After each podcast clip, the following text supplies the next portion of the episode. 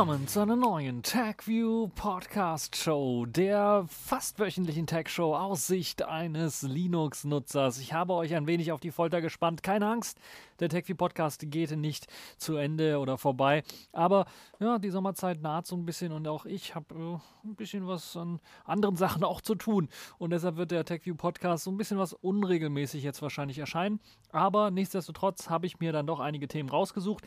Themen aus, ja, zugegeben nicht dieser Woche, sondern eher den letzten Wochen die so aufgeschlagen sind, die ich für spannend empfunden habe und die ich euch dann auch präsentieren möchte. Zum einen haben wir Tuxedo Linux Notebooks mit AMD-Prozessor. macOS ist langsam, vielleicht liegt es hieran. Sony Compact Vlogging Kamera vorgestellt. Brave stellt Videochat vor. Huawei nutzt Daily Motion als YouTube-Ersatz. Erstes Smartphone mit Unter-Display-Kamera und als Distro der Woche Haiku Beta 2 vorgestellt. Fangen wir also direkt an mit dem allerersten Thema. Und das ist Tuxedo Linux. Ähm, oder, nee, Tuxedo Linux Books könnte ich man eher sagen. Also neue Notebooks mit Linux wurden vorgestellt. Tuxedo ja ein deutscher Hersteller, den wir alle kennen, der schon seit einigen Jahren Linux Notebooks herstellt. Die haben das erste AMD prozessorbasierende Notebook jetzt vorgestellt. Und das ist das Tuxedo Book BA15, ein 15,6 Zoll Notebook mit einer AMD Ryzen 5 3500U CPU sowie einem AMD Radeon Vega 8 GPU Chipsatz. 300 Candela pro Quadratmeter, ja, äh, pro Candela pro Quadratmeter, ja, pro Quadratmeter wird das gerechnet, oder? Also 300 Candela Helligkeit, 300 Nits Helligkeit und ein Kontrastverhältnis von äh, 1212 zu 1. 300, naja, das ist so an der Grenze. Draußen wirklich ablesen wird schwierig. 400 wäre besser gewesen und alles natürlich drüber sowieso. Kennen wir ja auch von Smartphones, wobei da natürlich die Displays viel kleiner sind. Äh, Ryzen äh, 5 3500 CPU arbeitet mit 4 Kernen und 8 Threads, also ordentliche CPU-Power, würde ich mal sagen, auch für Videoschnitt oder für Kernel kompilieren. Maximale Energieaufnahme von 15 Watt ist ebenfalls ziemlich gut für ein Notebook. Da wollen wir natürlich eben, dass das schön ausdauernd ist. Ein Akku mit 91,25 Wattstunden ist ebenfalls äh, mit an Bord. Der sollte dann eben dafür sorgen, dass das Gerät im Leerlauf 25 Stunden erreichen äh, kann. Wenn man aber einen Mix aus ja, Büroanwendungen und äh, ja, dem Alltäglichen so hat, dann soll es 13 Stunden durchhalten, was auch schon ziemlich lange ist. Möchte man aber Videostreaming betreiben, Full HD, 50% Displayhelligkeit, dann hält das Ganze noch 10 Stunden, ebenfalls ein guter Wert. Es gibt zwei M2-Einschübe. Davon ist äh, eines belegt mit einer vorinstallierten SSD, wenn ihr wollt. SSDs der Standard SATA 3 Klasse oder NVMe PCI Express mit anbei sind in der Grundausstattung 250 GB SATA 3 SSD von Samsung und ein Arbeitsspeicher von 8 GB RAM ist standardmäßig mit dabei. Ihr habt aber auch die Möglichkeit, auf 32 GB RAM abzugraden. WLAN und Bluetooth sind mit an Bord. Standardmäßig allerdings nur ein WLAN und Bluetooth-Chips mit oder ein WLAN und Bluetooth-Chip. Äh, der kann zwar Dual AC, aber nur Bluetooth 4.2. Wer was Besseres haben möchte, muss etwas tiefer in die Tasche greifen und kriegt dann ein Intel Wi-Fi 6 AX2000 mit äh, Bluetooth 5.1 für knapp 10 Euro mehr. Dann ansonsten in Sachen Anschlüssen, wir haben einen USB 2.0 Typ A Anschluss, einen USB 3.2 Generations 1 Typ C Anschluss und zwei USB 3.2 Generation 1 Typ A Anschlüsse.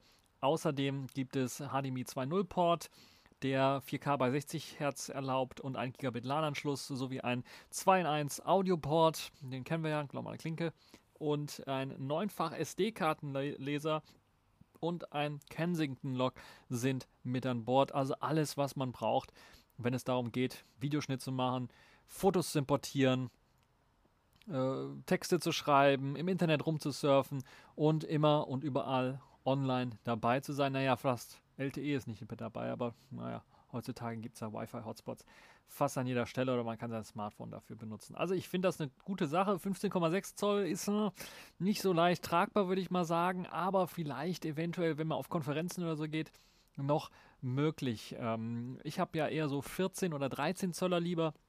Die kann man dann auch mobil rumtragen. Würde mich mal interessieren, ob Taxido vielleicht auch was plant in der Richtung ein BA14 oder BA13. Würde Also auf jeden Fall auch hier bei mir ankommen und eine ziemlich gute Idee sein. Was haltet ihr von der ganzen Geschichte? Jetzt eben auch Linux-Notebooks mit AMD-Prozessoren. Ich denke, das ist eine gute Sache, weil wir dann eben auch den besten Support für Grafikleistung beispielsweise von AMD momentan haben. Freie, offene Software. Und natürlich beste Alternative zu Intel eben AMD ist. Und ich habe ja auch ein AMD-Notebook, ein ThinkPad in dem Fall, äh, was eben auch mit einem, ich glaube, es ist ein 3700 äh, U Prozessor mit drin ist. Also auch einer der neueren Ryzen-Prozessoren ist ein äh, Ryzen 7 dann in dem Fall. Also, was haltet ihr von der ganzen Geschichte, dass wir jetzt eben auch Linux-Notebooks mit AMD von Tuxedo bekommen? Äh, habt ihr ein Tuxedo-Notebook? Was habt ihr für Erfahrungen gemacht? Alles im Kommentarbereich bitte hineinposten. Ist macOS eventuell langsam? Dann liegt es eventuell daran. Es hat wirklich ein Forscher herausgefunden, dass macOS ja so ein bisschen ein äh, Problem hat in der allerneuesten Version. Also falls ihr noch nicht die allerneueste Version habt, eventuell mal drüber nachdenken, weil so wie ich gelesen habe, kriegt ja auch die ältere Version immer noch Sicherheitsupdates. Also diese neue Version, ich glaube, ich heißt Catalina. Wenn ihr die Version noch nicht habt, überlegt es euch ganz gut, weil es jetzt dort eben einen kleinen Zwangsdienst gibt, der dort standardmäßig eingestellt ist. Naja, Zwangsdienst, er ist standardmäßig eingeschaltet. Der Notarisierungsdienst ist standardmäßig eingeschaltet und überwacht alle ausführbaren Dateien. Das heißt, falls ihr irgendwas ausführen wollt, ihr klickt da doppelt drauf, dann wird erst einmal dem System mitgeteilt, da wird ein User, der versucht da irgendeine ausführbare Datei anzuklicken, dann wird gesagt, Notarisierungsdienst, überprüfe mal schnell, ist diese Datei gut oder nicht. Der macht den Hashwert der Datei, guckt nach Dateinamen und allem Kram, verbindet sich mit den äh, Heimservern von Apple und guckt nach in der Datenbank, in der riesengroßen Datenbank, ist das sicher eine sichere App oder ist das keine sichere App? Und dann wird zurückgefunkt und dann wird gesagt, ja, ausführen oder nicht. Ihr könnt euch natürlich vorstellen, was das dann, zu was das dann führt, gerade je nachdem, was für eine Internetverbindung ihr habt. Und wir haben in Deutschland nicht die allerbesten Internetverbindungen, kann das natürlich dazu äh, führen, dass halt eben, ja, die ganze Ausführung dieses Programmes doch um einige Sekunden verzögert wird. Nicht nur Millisekunden, sondern sogar Sekunden verzögert wird. Und da das auf alle ausführbaren Dateien zutrifft, eben auch Bash-Scripts, selbstgeschriebene Bash-Scripts, ein Einzeiler oder zwei oder drei Zeiler, je nachdem, was ihr da geschrieben habt in Sachen Bash-Script, kann nicht sofort ausgeführt werden, muss erstmal überprüft werden durch den Notarisierungsdienst. Und äh, ja, die werden erstmal gar nicht gestartet, solange eben der Apple-Server nicht geantwortet hat. Und das ist natürlich schon eine klare Verzögerungstaktik, äh, die auf die Nerven gehen kann, wo ich dann auch sage, okay, das ist wirklich ziemlich nervig. Und das macht der Dienst nicht nur dort oder das macht Apple nicht nur dort, sondern die machen auch noch für ganz spezielle Ordner wie Dokumente, Downloads, Bilder und so weiter, also die persönlichen Ordner. Dort gibt es eben auch erstmal einen Überprüfungsprozess, der erstmal durchlaufen werden muss. Und das kann natürlich für die Leute oder für die Apps, die ausgeführt werden, die auf solche Sachen zugreifen, auch mal dazu führen, dass man warten muss bis eben äh, dann die App gestartet wird, weil eben Apple auch dabei überprüft, darf diese App das? Und dann für jeden einzelnen Ordner, wo da zugegriffen wird, wird eine Überprüfung gestartet. Und das geschieht eben auch durch das Senden einer Nachricht aus dem äh, aus der Sandbox, aus dem Sandbox-Dämon heraus zu dem TCC-Dämon, der das dann weiterleitet und dann wird das irgendwie noch weitergeleitet und nochmal weitergeleitet. Also, ihr, ihr, also da blickt auch keiner mehr durch, der das Ganze mal ausprobiert hat. Äh, und das sorgt dann halt insgesamt im besten Fall dazu, oder dafür, dass man 150 Millisekunden Verzögerung hat. Im schlimmsten Fall kann das aber schon 50, äh, 5 bis 30 Sekunden Verzögerung bedeuten und das ist dann wirklich spürbar. Da merkt man einfach spürbar im Vergleich zur alten Version von macOS zum Beispiel einen Unterschied, wenn man ein bestimmtes Programm startet auf der gleichen Hardware. Und das darf eigentlich gar nicht sein. Nun, was gibt es dann für Möglichkeiten? Natürlich hat Apple vorgesorgt, wenn man keine Internetverbindung hat, dann wird natürlich kein Apple-Server kontaktiert. Eine andere Möglichkeit ist einfach, diesen Notarisierungsdienst auszuschalten. Da muss man sich allerdings schon ein bisschen was reinfuchsen, um den zu finden und dann wirklich auch abschalten zu können. Dann passiert natürlich das, Gan das Ganze auch nicht. Äh, also der sogenannte SIP-Dienst, den muss man einfach abschalten und dann kann man sich von diesem Ballast befreien. Also falls ihr gerade Mac vor einem Mac sitzt oder ähm, ein Mac habt und äh, doch euch das mal, manches Mal geärgert habt äh, mit der neuen Version, dass das ein bisschen was verzögert und langsam läuft beim Starten von Anwendungen, Das könnte der Grund sein, weil schlechte Internetverbindung oder schlechte Verbindung allgemein zu dem Apple-Server kann dazu führen, dass natürlich die Antwort etwas länger dauert. Und wenn die Antwort was länger dauert, dann wird halt eben der Start so lange verzögert. Und das sorgt halt eben dafür bei einigen Anwendungen, dass das extrem lange dauern kann. Ja, warum Apple so etwas überhaupt macht, steht noch in den Sternen. Ich verstehe das Ganze überhaupt nicht. Was soll denn eigentlich. Also ich, also Klar, Sicherheit, da möchten wir natürlich auch alle hin, aber ja, es ist, glaube ich, schon fast schon Pfeife der Woche würdig, diese ganze Geschichte. Also jede Anwendung, die ich starten möchte, da wird dann mal, oh, Apple hier, der User versucht die und die Anwendung zu starten. Ist das denn erlaubt? Das kann natürlich auch so eine Art, ja, Spyware ist da auch natürlich irgendwie drin. Klar, Apple sagt natürlich, ja, es wird alles anonym gemacht und da wird einfach anonym rumgecheckt und das ist alles verschlüsselt. Da ja, wenn Apple das sagt, dann vertrauen den Leuten äh, dass, wenn, wenn das jetzt hier Huawei wäre oder ein anderer chinesischer Hersteller, dann würden sie sagen, uh, das wollen wir natürlich überhaupt nicht. Und also das darf eigentlich so nicht sein. Ich hoffe, Apple korrigiert das mit Updates und wird das äh, dann für den Nutzer. Es, es macht überhaupt keinen Sinn, sowas zu machen. Also ganz ehrlich, aus meiner Sicht macht das keinen Sinn, das so zu machen. Das ist einfach, äh, klar, die Idee dahinter ist klar, aber die Umsetzung, das kann so nicht funktionieren. Das muss anders umgesetzt werden an der einen oder anderen Stelle. Auf der anderen Sicht bin ich auch eher so der Befürworter für General Purpose Computing. Ich möchte nicht, dass mein äh, Laptop sich demnächst wie ein Smartphone verhält und alles in der Sandbox irgendwie rumläuft oder in die Sandbox reingesperrt wird auf äh, Gedeih und Verderb und egal, ob ich jetzt halt eben einen, einen äh, funktionalen Verlust habe, in dem Fall zum Beispiel einen, einen Geschwindigkeitsverlust, das würde ich nicht befürworten. Das ist so mein Gedanke zu der ganzen Geschichte. Ihr könnt mir natürlich auch mal schreiben, was ihr von der ganzen Geschichte haltet. Seid ihr für Sandbox und äh, mehr Sicherheit? Und man muss die Nutzer in solche Sachen reinsperren, auch wenn da so ein bisschen was an Bequemlichkeit vielleicht verloren geht. Würde mich mal interessieren. Bewegen wir uns weg von Software, kommen wir hin zur Hardware. Sony hat eine neue kompakte Vlogging-Kamera vorgestellt und davon rede ich jetzt nicht von dem Sony Xperia 1 Mark II. Nein, ich rede für äh, oder von äh, einem, einer richtigen Kamera, eine Kompaktkamera, eine Kamera aus der RX-Reihe, könnte man fast schon sagen. Aber Sony hat eine neue Reihe gestartet, eine Vlogging-Reihe, die sie jetzt RV nennen. Äh, nee, RX 100V für Vloggers. äh, die neue Kamera ist, äh, also RX 105, ich glaube, das V steht für 5, äh, ist rausgekommen. Die ZV1, so heißt sie, um ganz genau zu sein. Also von der RX-Reihe jetzt zu einer ZV-Reihe gewechselt. Sony, ihr habt das mit den Namen nicht so richtig drauf.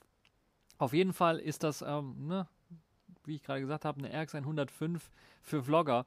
Ähm, Im Grunde mit einem 1 Zoll Sensor, 20 Megapixel, mit dem 24 bis 70 mm, dem guten alten Objektiv 1,8er bis 2,8er Blende. 4K mit 30 Bildern soll aufgenommen werden können, Full HD mit 120 Bildern sogar und Slow Motion mit 960 Bildern pro Sekunde. Das sind schon gute und beeindruckende Werte. Mit zur Seite ausschwenkbarem Display. Das ist eben der große Unterschied zu der äh, bisherigen RX-Reihe. Dort gab es zwar mit der letzten Version, glaube ich, die Version 7, so eine Art Ansatz, das auch mit einem Klappdisplay nach vorne klappen zu können, aber das war dann über dem äh, eigentlichen äh, Gerät wurde das ganze Display geklappt und dann konnte man das so eine Art Vlogging-System nutzen. Dort gibt es dann auch einen Mikrofoneingang. Äh, es war aber nicht wirklich, äh, nicht wirklich durchdacht, weil der, der, der wo soll irgendwas angebracht werden in Sachen äh, Mikrofonen und so. Da gab es einfach keinen Hotschuh, da gab es einfach sowas nicht. Und dann natürlich auch das Objektiv, eigentlich eher fürs Vlogging ungeeignet, weil man eher gedacht hat, okay, wir möchten einen großen Zoom-Bereich bieten, dafür machen wir aber die Blende etwas mehr zu. Und dann haben sie halt einen großen Zoom-Bereich reingehauen und dafür die Blende was zugemacht und das ist fürs Vloggen auch ein bisschen schwierig. Da war die RX 105 besser, hat sich Sony gedacht, haben gesagt, ja, wollen wir mal an der Kamera rumschrauben und wollen wir das mal ein bisschen was verbessern und haben es wirklich jetzt mit dem schwenkbaren, nach vorne schwenkbaren Display geschafft. Ich glaube, das allererste Mal, dass Sony ein nach vorne schwenkbares Display in eine Kamera mit eingebaut hat. Und nicht nur das, sie haben sich noch mehr gedacht. Sie haben gesagt, okay, wir wollen das für Vlogger machen, die brauchen auch keinen elektronischen Sucher mehr. Dann ersetzen wir, dann machen wir da einfach mehr Platz. Wir, wir hauen den raus und wir haben mehr Platz und was wir dann stattdessen machen ist, Vlogger wollen vloggen und möglichst wenig dabei haben, auch an Audiozeugs. wir bauen da mal einfach ein richtiges, ordentliches Mikrofon mit ein. Und zwar nicht eins, sondern gleich drei. Das heißt, wir haben da drei Mikrofone mit eingebaut, quasi ein großes Mikrofon-Array mit eingebaut, das dann in alle Richtungen reinfeuert. Also, wie ich es verstanden habe, ist, ein, ist das eine XY, nee, eine A, eine AB, glaube ich, und in der Mitte auch nochmal ein Mikrofon. Äh, bin mir aber nicht ganz sicher. Also das auf jeden Fall äh, eine sehr interessante Geschichte, wie ich finde. Und äh, das Mikrofon besteht zumindest aus den drei Mikrofonkapseln. Und dann hat man sich gedacht, okay, wir haben jetzt eben das entfernt, dann wollen wir auch etwas mehr an, an Schutz bieten. Und dann und hat es auch noch gedacht, ganz okay, spezielle Mikrofone, Modi, die wir ja schon, für Vlogger draufgeklebt und das wollen wir jetzt gedacht sind, würde ich mal sagen. Zum einen direkt hat es einen die wir den Blitzschuh reinhauen das heißt, und wir die Möglichkeit haben, in den Blitzschuh so eine Art Windschutz gesorgt, hineinzuschieben, dass der sich für den Vlogger halt eben der Hintergrund unscharf gezeichnet wird und der Vordergrund oder schiebt man selber. Und dann haben wir einen eingebauten Mikrofon-Windschutz. Könnte man sagen, okay, uh, ist das irgendwie was was, Smartphones auch versuchen zu machen mit künstlicher Intelligenz und da irgendwelchen Algorithmen. Nein, das ist es nicht, sondern es ist im Grunde genommen nichts anderes als Blende auf, so auf, äh, wie es nur geht und dann halt eben fokussieren auf äh, den Vlogger selber. Das heißt, es ist einfach nur eine Taste, die eben das ermöglicht, falls ihr also schnell in diesen Modus schalten wollt. Und es gibt noch eine weitere Funktionstaste, die soll eben das Umschalten zwischen Gesichts- und Augen-Autofokus äh, auf Produkte ermöglichen. Das heißt, normalerweise ein Blogger möchte ja eigentlich einen Gesichts- oder Auto-Autofokus oder Augen-Autofokus haben, der automatisch aufs Gesicht fokussiert. Manchmal ist es aber gerade für Leute, die Produkte testen wollen und diese in die Kamera halten, ein bisschen was nervig. Die müssen dann halt immer ihr Gedicht, äh, Gesicht verdecken mit einer Hand oder sowas oder eine Hand hinter dem Produkt halten, damit das Produkt wirklich auch scharf gestellt wird.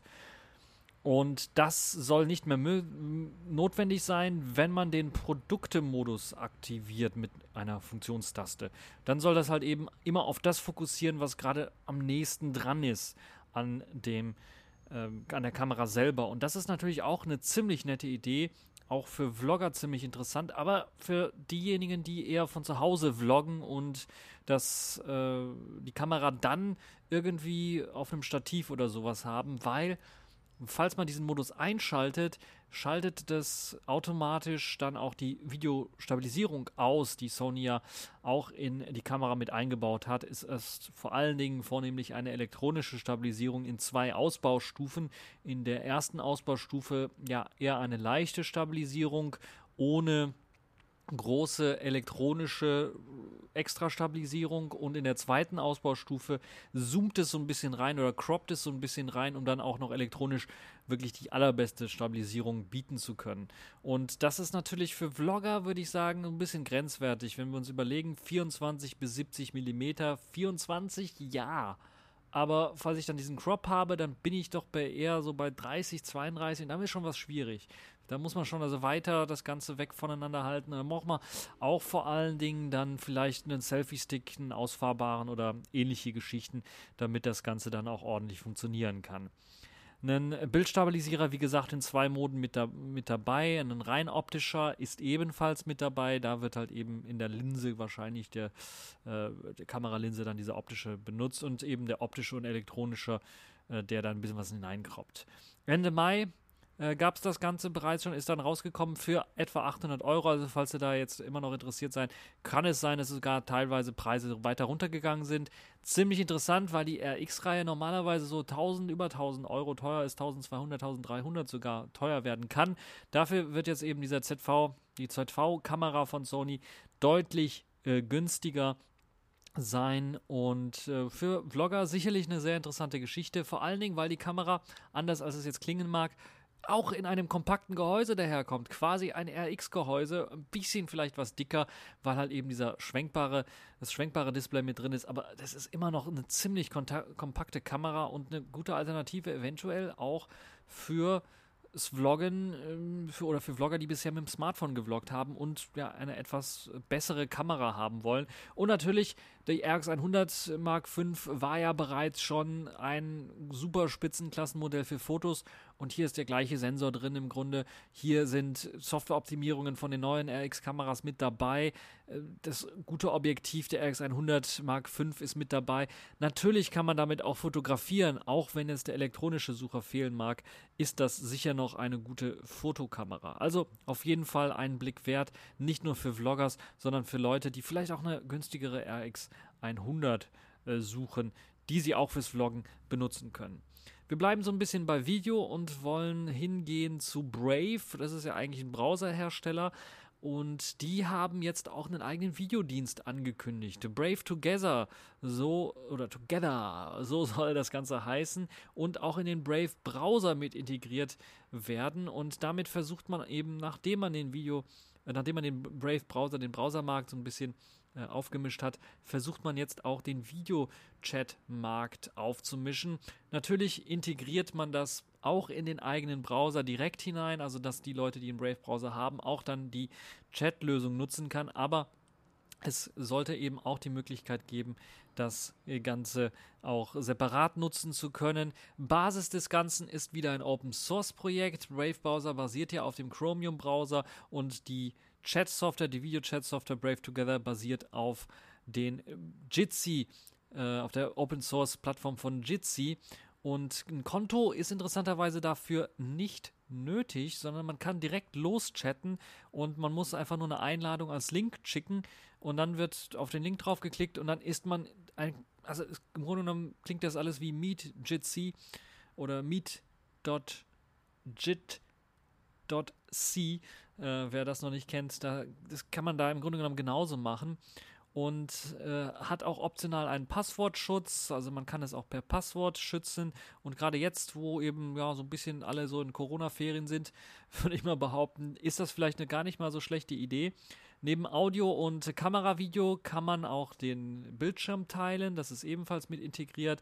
Und Textchat ist ebenfalls äh, möglich, da habt ihr also auch die Möglichkeiten äh, per Text euch auszutauschen. Und es gibt auch eine hm, Handheben-Funktion, ziemlich nützlich, glaube ich, wenn er mehrere Leute hat, also wenn es unübersichtlich wird mit vier, fünf Mann und einer will was sagen, dann hat er halt eben die Möglichkeit, diese Handhebefunktion zu nutzen, um zu sagen, zu signalisieren, hier, ich bin als nächstes dran und möchte was sagen. Gerade für, glaube ich, größere Videochat-Räume ist das sehr, sehr nützlich. Brave Together ist bisher nur in Nordamerika erschienen und in einer Entwicklerversion als Nightly herausgekommen und dort verfügbar. Es funktioniert aber auch in einer äh, in der stabilen Desktop-Version. Also wer die Webseite kennt, die er aufrufen muss, der kann das eben auch in der stabilen Desktop-Version des Browsers testen. Und ich glaube, es funktioniert auch mit dem Chrome oder Chromium-Browser und allen Chrome-basierenden Webbrowsern sollte es funktionieren. Vielleicht sogar mit dem Firefox sollte das eigentlich funktionieren. Brave gibt es aber auch für Android und iOS. Das ist also auch eine interessante Geschichte. Und äh, dort sieht es so aus, dass das Ganze nochmal außen vor bleibt. Also Brave Together, der erst einmal für Android und iOS noch nicht erscheinen wird.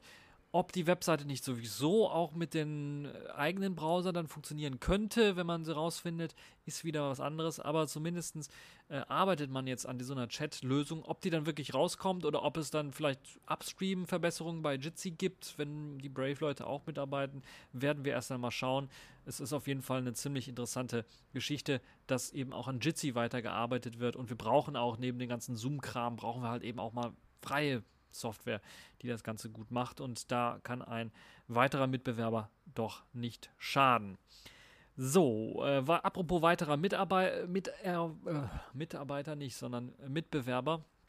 Kommen wir zu Huawei. Äh, Huawei nutzt nämlich jetzt Dailymotion als YouTube-Ersatz. Naja, nicht ganz, sondern sie haben jetzt einen Vertrag mit Dailymotion unterschrieben. Dailymotion ist interessant, das habe ich gar nicht gewusst, ist äh, in französischer Hand, so wie ich das verstanden habe. Also quasi ein europäisches Projekt, könnte man fast schon behaupten. Und weil ja Huawei keinen Zugriff mehr auf YouTube hat und Google da nicht zusammenarbeiten kann, hat sich Huawei gedacht, okay, wir haben jetzt einen super Videodienst. Wer davon noch nichts gehört hat, kann sich einen meiner Podcasts anschauen. Da stelle ich Huawei Video so ein bisschen vor.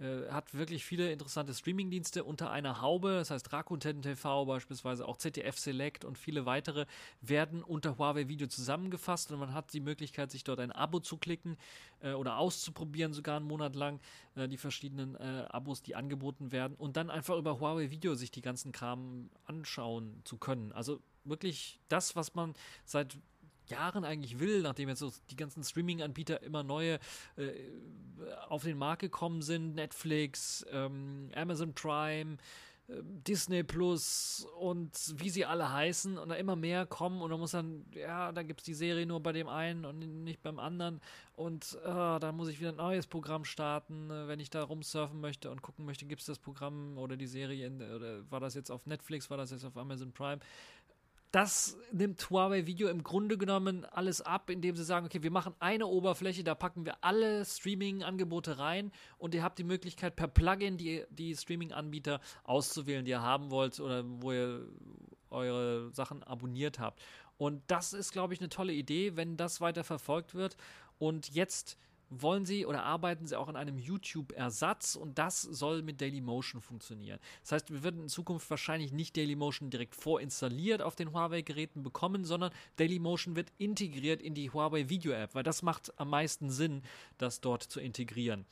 Und ich habe ja auch mein Mate 30 Pro in China zum Beispiel gekauft und habe da auch die chinesische Version von Huawei Video schon mal gesehen, die ein ähnliches Konzept fährt und dort gibt es eben auch die Möglichkeit, die äh, chinesischen ähm, äh, YouTube-Alternativen, die es ja auch dort gibt, mit einzubinden. Die sind dann in Huawei Video direkt eingebunden und dann kann man einfach sagen, okay, ich suche jetzt nach Musikvideo von XYZ und dann wird einem das auf den verschiedenen Diensteplattformen angezeigt und da kann ich einfach draufklicken und im Normalfall spielt es das dann einfach ab.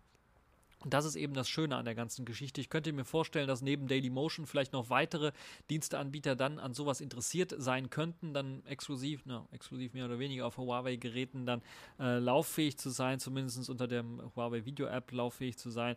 Und ja, Dailymotion soll jetzt als Ersatz mit rein soll vielleicht eben dann auch in Huawei Video so integriert werden, dass man auch sagen kann, okay, ähnlich wie bei der YouTube App, ich möchte auch Videos hochladen können dort. Das heißt, ich möchte einen Account anlegen, möchte meine Abos haben, möchte da auch Sachen hochladen können, Kommentare verwalten und so weiter und so fort. Kann also durchaus sein, dass da ähm, wir demnächst auch ein Huawei Video App Update sehen werden, wo wir dann auch die Integration von Dailymotion ähm, sehen werden und das wahrscheinlich dann über die Jahre auch weiterhin noch äh, verbessert wird. Eine französische Firma, wie gesagt, Dailymotion habe ich gar nicht gewusst. Und interessant schon das zweite französische Produkt. Ich habe so lange das Gefühl, die, die, Franzosen haben so ein eigenes europäisches äh, Internet-Ökosystem aufgebaut mit eben Dailymotion als Videoplattform und äh, Quant als, als, als äh, Suchmaschine und schon mal gute Alternativen, würde ich mal behaupten. Äh, klar, in Deutschland haben wir auch ein paar E-Mail-Anbieter beispielsweise, die bekannt sind. Ähm, Mailbox, Posteo und ähm, Gmx und, und, und Web.de. Gleiche Firma, aber egal. Ähm, ja, es ist also eine Möglichkeit, sowas aufzubauen und dann unterschiedlichen Medienhäusern auch die Möglichkeit zu geben, eine Plattform zu bekommen und auch die etwas kleineren oder europäischen äh, dann auch eine Plattform zu geben. Ob jetzt beispielsweise auch die Mediatheken dort mit einsteigen würden, weil es im Grunde genommen ist das nur ein Plattform-Plugin, was geschrieben werden müsste, um den Zugriff zu erlauben. Oder man müsste einfach sagen, okay, wir erlauben euch den Zugriff auf unsere Mediatheken. Dann wäre das natürlich auch jetzt für den deutschen Markt gar nicht mal so eine schlechte Idee, ne? Weil die Media, wer hat schon mal die Mediatheks-App von ARD und ZDF ausprobiert? Also gerade wenn ich die Mediatheks-App beispielsweise aufrufe auf einem, ich glaube auf einem etwas größeren Gerät mit eben jetzt dem mit der gestretchten Auflösung ZDF-Mediathek, also habe ich unten einen schwarzen Balken, weil sie es einfach nicht optimiert haben für äh, nicht 16 zu 9 fähige Geräte. Und das gleiche gilt eben auch für Videos, wenn ich die abspiele. Da kann ich nicht einfach zoomen, um das ganze Video dann eben in meinem äh, 19,5 zu 9 oder sowas äh, Format anschauen zu können, sondern es wird weiterhin eben im 16 zu 9 Format angeschaut. Und da habe ich die schwarzen Balken links und rechts. Wäre eine tolle Idee, wenn Huawei sowas integrieren würde und das dann sogar etwas verbessern würde. Also, ne, auch die Mediatheken. 250 äh, Millionen Nutzer hat äh, Dailymotion für die Leute, die es nicht wissen. Das ist schon eine ganze Reihe, ist natürlich nicht vergleichbar mit YouTube. Die sind da schon mal ja, Lichtjahre voraus, was das angeht in äh, Nutzerzahlen. Aber mit 250 Millionen Nutzern ist Dailymotion tatsächlich die zweitgrößte Videoplattform im Internet. Und das ist immer gar nicht schlecht. Also wenn Huawei sagt, okay, oder wenn ja, Google sagt oder in dem Fall der amerikanische Staat sagt, ihr dürft nicht mehr mit Google zusammenarbeiten, eben auch nicht mit YouTube, dann sagt Huawei, okay, dann schnappen wir uns den zweitgrößten. Und das ist dann in dem Fall Dailymotion und bauen da das Ganze aus. Und ja, ich habe wirklich erstmal war ich ganz skeptisch, was Huawei angeht und was halt eben, na, danke, äh, ob die das alles hinkriegen. Aber es sieht so aus, die die packen das richtig an und die machen es richtig. Schaut euch mal die ganzen Versuche an von Microsoft, wenn die versucht haben, irgendwie auf die, auf, aufs grüne Gleis zu kommen mit ihrem Windows Phone. Selfish OS oder andere, die haben sowas nicht die haben es nicht gemacht. Selfish macht jetzt gerade, haben sie die Nextcloud ordentlich, halbwegs ordentlich integriert in ihr System.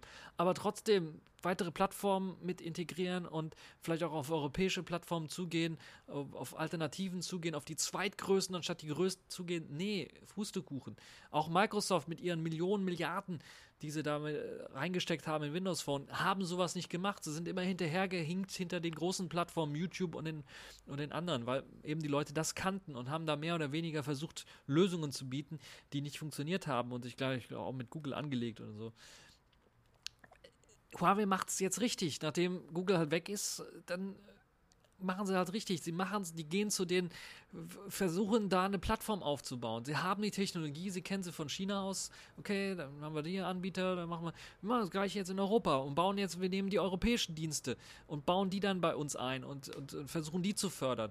Und sie machen das in jedem Bereich. Also eine ziemlich gute Idee, wie ich finde. Und ich habe wirklich da richtig, ich selbst bei, bei aller Liebe äh, zu den ganzen Leuten, die sagen, okay, das kann nichts werden, weil wir hier einfach ein anderes Nutzungsverhalten werden. Nein, ich sehe wirklich äh, Licht am Horizont. Das ist nicht so, dass die Plattform nur gut ist, sondern ähm, also das, das System oder ja, die Hardware gut ist, sondern die haben auch eine Strategie, die sie fahren, die sie umsetzen und die sehr viel Sinn macht. Sie versuchen eine Plattform aufzubauen. Sie versuchen die lokalen Sachen für europäische Nutzer tatsächlich mit einzubinden und das ist eben das Neueste, äh, was sie da, da jetzt auch machen. Natürlich aus der Not heraus geboren, aber trotzdem ist das wirklich etwas, wo ich jetzt schon sage, wenn Dailymotion in Huawei Video mit eingebaut wird, so wie jetzt Rakuten TV und äh, ZDF Select dort eingebaut worden sind, kann ich mir durchaus vorstellen, dass bei den vielen Nutzern, die es aktuell gibt, entweder Huawei-Nutzer, die noch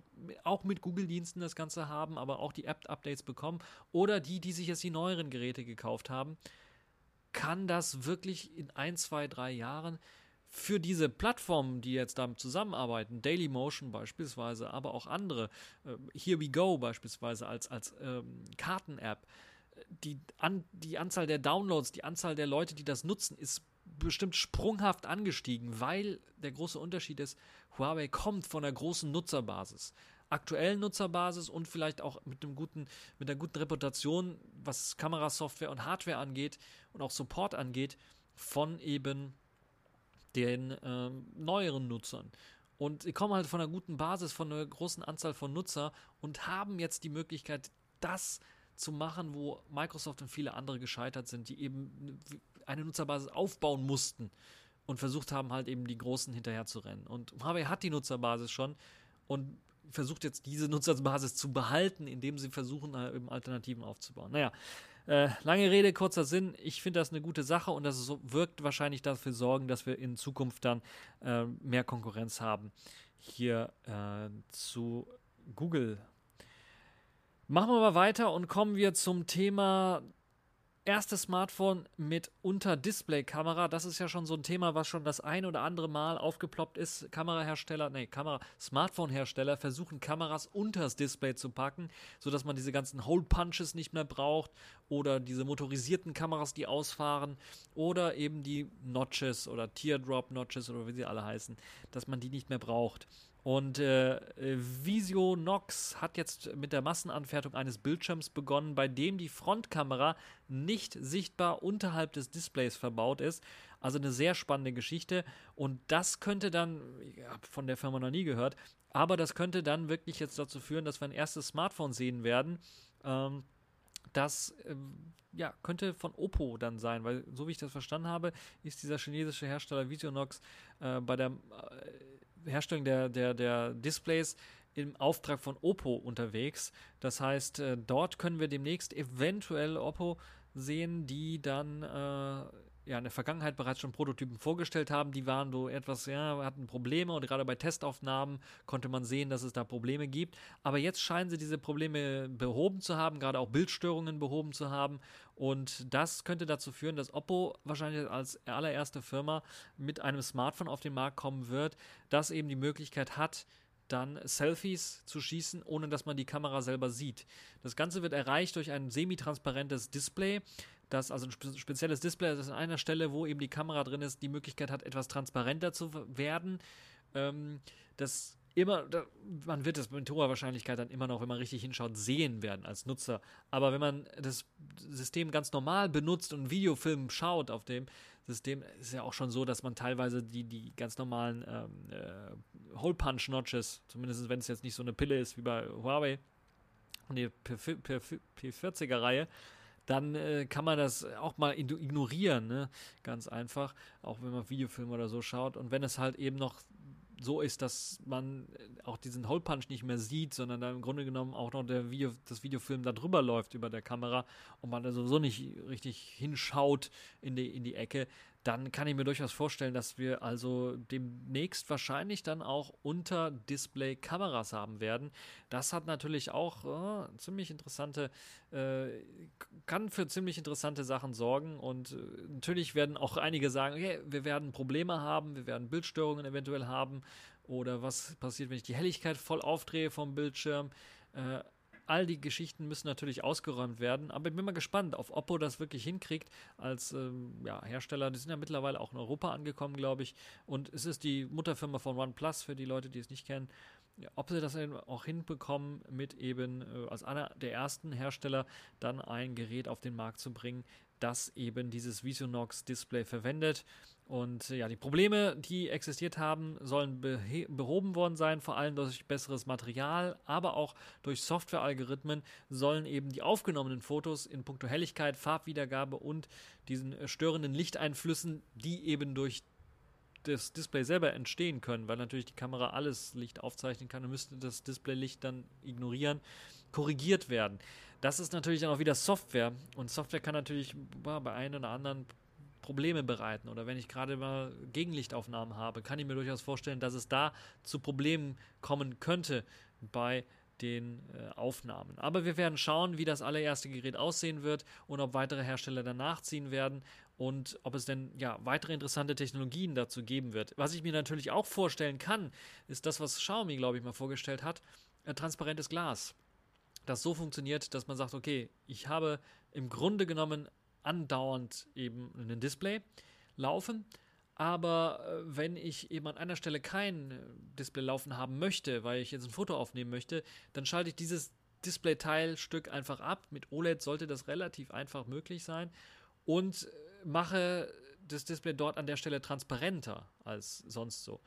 Das hat, äh, das hat Xiaomi auf einem ihrer Geräte, glaube ich, vorgestellt. Ähm, da war es eher so eine Art Gimmick. Und jetzt könnte das natürlich auch für die Technologie hier durchaus zum Einsatz kommen. Das heißt, wenn man dann ein Selfie macht, dann sieht man eben auch, wo jetzt die Kamera ist und guckt dann da auch hin. Das heißt, auch bei den äh, Geschichten jetzt, was, was Oppo angeht, ist eben die Selfie-Kamera immer noch oben mittig angebracht. Also da ist halt eben noch nicht so, dass man sagt, okay, wir machen das jetzt in der Mitte des Displays einfach so, die Selfie-Kamera, sodass da jeder hingucken kann in die Mitte des Displays und dann wird man auch gleichzeitig gefilmt. Für, gefilmt. für Videochat sicherlich auch ziemlich interessant, aber ja, das wird wahrscheinlich so schnell auch nicht passieren. Aber es ist auf jeden Fall eine sehr interessante Geschichte. Ihr könnt mir natürlich sagen, was ihr von der ganzen Geschichte haltet. Ob das eher scary ist, spooky, oder ob ihr das äh, für eine sinnvolle Technologie und Entwicklung haltet. So, jetzt kommen wir zur einzigen Kategorie in dieser Woche. Das ist die Distro der Woche. Dort ist nämlich Haiku R1 Beta 2 erschienen. Nach rund zwei Jahren, nachdem die Beta 1 erschienen ist, ist jetzt Beta 2 herausgekommen. Und diese neue Version kommt natürlich immer noch mit den gleichen Voraussetzungen daher wie äh, die Beta 1, aber mit einigen Verbesserungen. Zum einen High DPI Displays werden besser unterstützt, das heißt, es gibt jetzt eine Skalierung, wenn ihr eben auch 4K Monitore oder so was euer eigen nennt, habt ihr die Möglichkeit, ähm, das Ganze zu skalieren, also 150% beispielsweise 200% zu skalieren, je nachdem, was ihr haben wollt. Es gibt ein paar weitere Verbesserungen, was natürlich Hardware-Support angeht, USB-Verbesserungen und so weiter und so fort sind mit eingeflossen, aber auch interessante Verbesserungen, was zum Beispiel die Deskbar angeht. Die hat jetzt also die Möglichkeit, das Startmenü im Grunde genommen oder das Panel, die Möglichkeit, in, noch in einen extra kompakten Modus reinzuwechseln, äh, das jetzt so ein bisschen was anders aussieht mit dem Sys-Tray und der, der, der, Uhr links neben dem äh, eigentlichen Startmenü-Knopf und eben der Liste von, von laufenden Anwendungen als Knopf äh, minimiert äh, rechts daneben. Oh, eine kleine Spielerei würde ich mal sagen. Äh, Mäuse werden jetzt besser unterstützt, Mäuse und Touchpads werden besser unterstützt und können konfiguriert werden. So kann ich zum Beispiel, wenn ich eine 5-Tasten-Maus habe, kann ich die auch konfigurieren. Also auch eine schöne Geschichte, wie ich finde. Und äh, ja, das ist mit drin. WebKit wurde aktualisiert, also die Basis für den Webbrowser, äh, den ähm, Heiko ausliefert. Web Positive wurde aktualisiert, bedeutet aber auch, dass es eben jetzt äh, auf älteren, nicht äh, PAE-fähigen Rechnern, glaube ich, ist es nicht mehr lauffähig ist, aber dafür gibt es halt mehr Speed, mehr Kompatibilität zu den aktuellen Webseiten. Äh, kann durchaus sein, dass ich mir ein Heiko-Video eventuell mal zusammenklicke und euch dann zur Beta 2 was berichte und auch in Videoform dann zeigen werde. Ansonsten gibt es mehr portierte Software, da gibt es eine ganze Reihe von Sachen, die portiert worden sind. Das finde ich eine wirklich tolle Geschichte. So kann man halt eben sich auch diverse äh, Office-Programme anschauen. LibreOffice beispielsweise läuft unter Heiko, was eine wirklich tolle Geschichte ist. Und ähm, äh, Ocular läuft unter Haiku, also PDF-Viewing-Software äh, läuft unter Haiku, wobei äh, die haben natürlich einen eigenen äh, Viewer, ist natürlich genauso.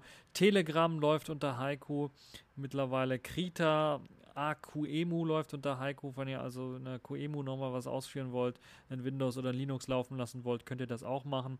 Also das ist wirklich schon grandios dass ihr das alles laufen lassen könnt unter Heiko. Und es wird immer mehr zu einem Desktop, wo ich sagen würde, jetzt ist Beta 2, schaut es auf, auf, jeden Fall an. Falls ihr Linux mögt, aber, oder falls ihr BOS damals gemögt habt, das ist es. Das ist das offene, freie BOS, was ihr euch gewünscht habt, mit jetzt auch teilweise aktueller Software. Natürlich, ihr kriegt nicht jede Software, die auch für Linux oder die Open Source ist und die auch für Linux entwickelt worden ist, aber zum Großteil kriegt ihr die dort. Also ist wirklich eine tolle Geschichte, wie ich finde. 3D-Beschleunigung fehlt noch so ein bisschen, aber muss ganz ehrlich sein, wenn man sich auch die Spiele anschaut, dieser gibt teilweise in 3D, so teilweise nicht die haben es nicht notwendig. Die Architektur ist so gut optimiert, dass das nicht unbedingt immer notwendig ist, die 3D-Beschleunigung zu haben. Klar, Videoschnitt macht es natürlich eventuell Sinn, das zu haben, aber Videobeschleunigung funktioniert ja eben auch für das Anschauen von Videos ohne Probleme. Heiko Beta 2 also erschienen, hat jetzt auch die Möglichkeit im Installationsprogramm, da hat man die Möglichkeit, die Liste auszuwählen, von welchen Programmen, die jetzt auch standardmäßig installiert werden sollen oder nicht. Das war ja in BOS äh, damals noch möglich, da konnte man einfach anklicken, die und die Programme möchte ich haben äh, im Installationsprogramm, wenn man da auf die Erweiterung gegangen ist. Und jetzt kann man das hier bei Heiko auch machen. Das war bisher nicht äh, möglich. NVMe-Support ist mit dabei. Es gibt eine Verbesserung, was USB 3 angeht. XHCI-Support ist dort verbessert worden. Der Kernel wurde weiter stabilisiert von Heiko. Audio wurde weiter verbessert. Äh, MetaKey für das Terminal wurde verbessert. Also für eine Terminal-Anwendungen laufen haben wollt, Tmux und äh, wie sie alle heißen. Das läuft jetzt auch deutlich besser unter Heiko. Und eine ganze Reihe von weiteren Verbesserungen und Veränderungen sind mit eingeflossen in Heiko. Das Heiko Depot wurde weiter aufgeräumt, also der, der Paketmanager, Softwaremanagement wurde weiter verbessert. Weitere Verbesserungen in, im Game-Kit, im Interface-Kit, also auch für Entwickler mit dabei. Also auf jeden Fall einen Blick wert. Heiko äh, ich bin wirklich erstaunt, dass sie das so gut und so gut. Das, diese Hartnäckigkeit zahlt sich eben auch aus, wenn man da was entwickelt. Und jetzt auch die Portierungen äh, von ganz vielen Programmen für Heiko machen das Ganze wirklich zu einer sehr, sehr spannenden Geschichte, die es sich lohnt, auf jeden Fall mal anzuschauen. Das war es jetzt auch schon für diesen TechView Podcast. Ich hoffe, er hat euch gefallen und ihr hattet Spaß dran. Und ja, wir werden schauen, ob wir in der nächsten Woche einen TechView Podcast noch haben werden oder ähm, ob er sich wieder was, was verzögert. Die nächsten paar Wochen gucken wir einfach mal wie sich das so weiterentwickeln wird. Äh, auf jeden Fall äh, war es das für diesen TechView Podcast und bis zur nächsten Show.